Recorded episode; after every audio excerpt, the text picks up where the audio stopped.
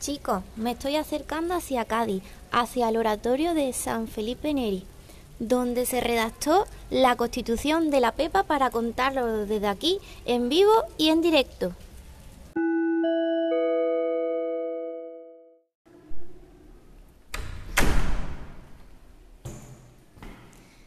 Estoy entrando por la puerta.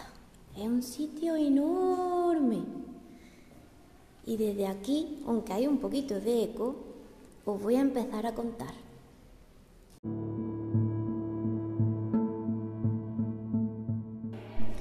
El avance del ejército francés había obligado a la Junta Central Suprema, que estaba en Madrid, a trasladarse a Cádiz.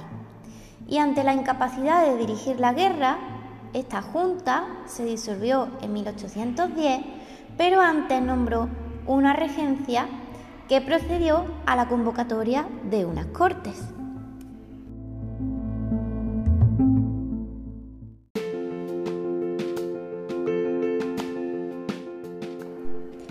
El 24 de septiembre de ese mismo año se dio la primera sesión de las Cortes y en ella venció el bando liberal.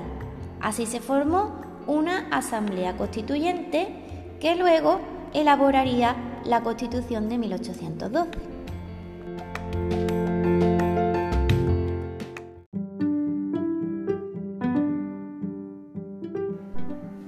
Estas Cortes de Cádiz van a iniciar una serie de reformas muy importantes. Por un lado, como ya hemos dicho, la redacción de esa Constitución.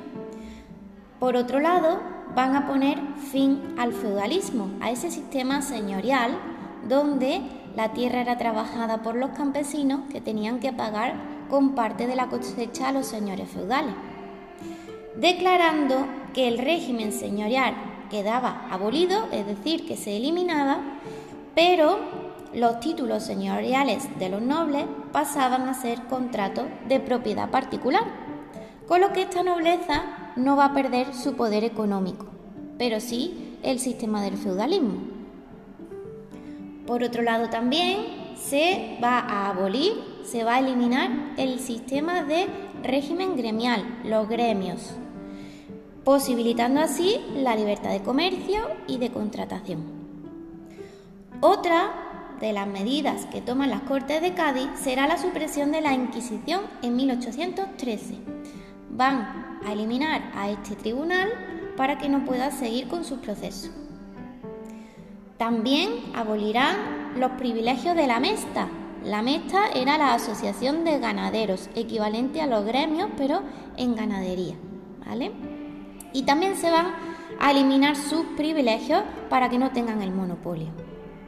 Por último, van a iniciar una tímida desamortización, también en 1813, es decir, quitándole a la Iglesia parte de sus tierras y de sus posesiones para poder venderlas y así recaudar dinero para la hacienda pública.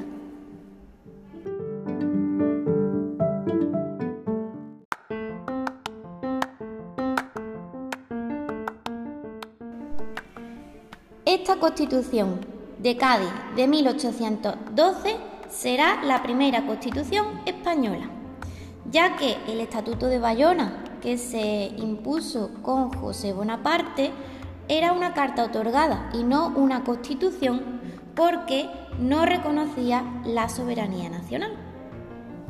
En ella van a participar algunos liberales como serán Agustín Argüelles o Muñoz Torreno.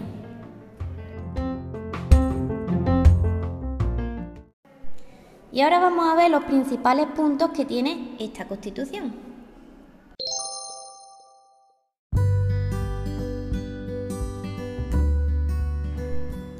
Fijaros, por un lado va a reconocer, como ya decíamos, la soberanía nacional, es decir, es el pueblo el que va a tener el poder, el poder de decidir. Esta soberanía va a dejar de descansar sobre el rey. Siguiente punto van a ser la división de poderes. El poder legislativo va a recaer en unas cortes unicamerales, es decir, con una sola cámara, que representará a todos los españoles. El poder ejecutivo va a descansar en el rey y el poder judicial en los tribunales y en los jueces. ¿Vale?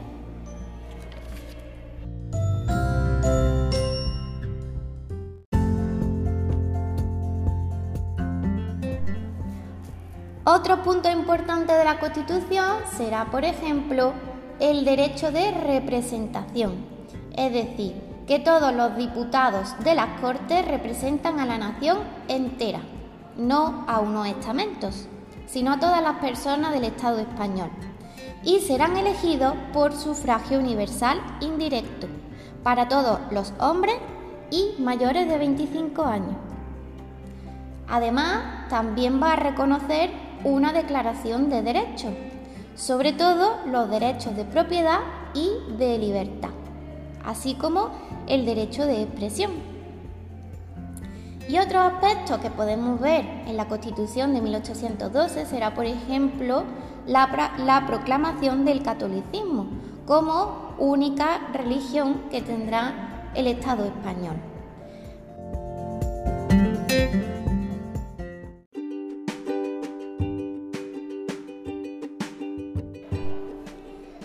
Con todo esto podemos resumir los puntos más importantes de la Constitución de 1812 para que luego podáis diferenciarla con otras constituciones.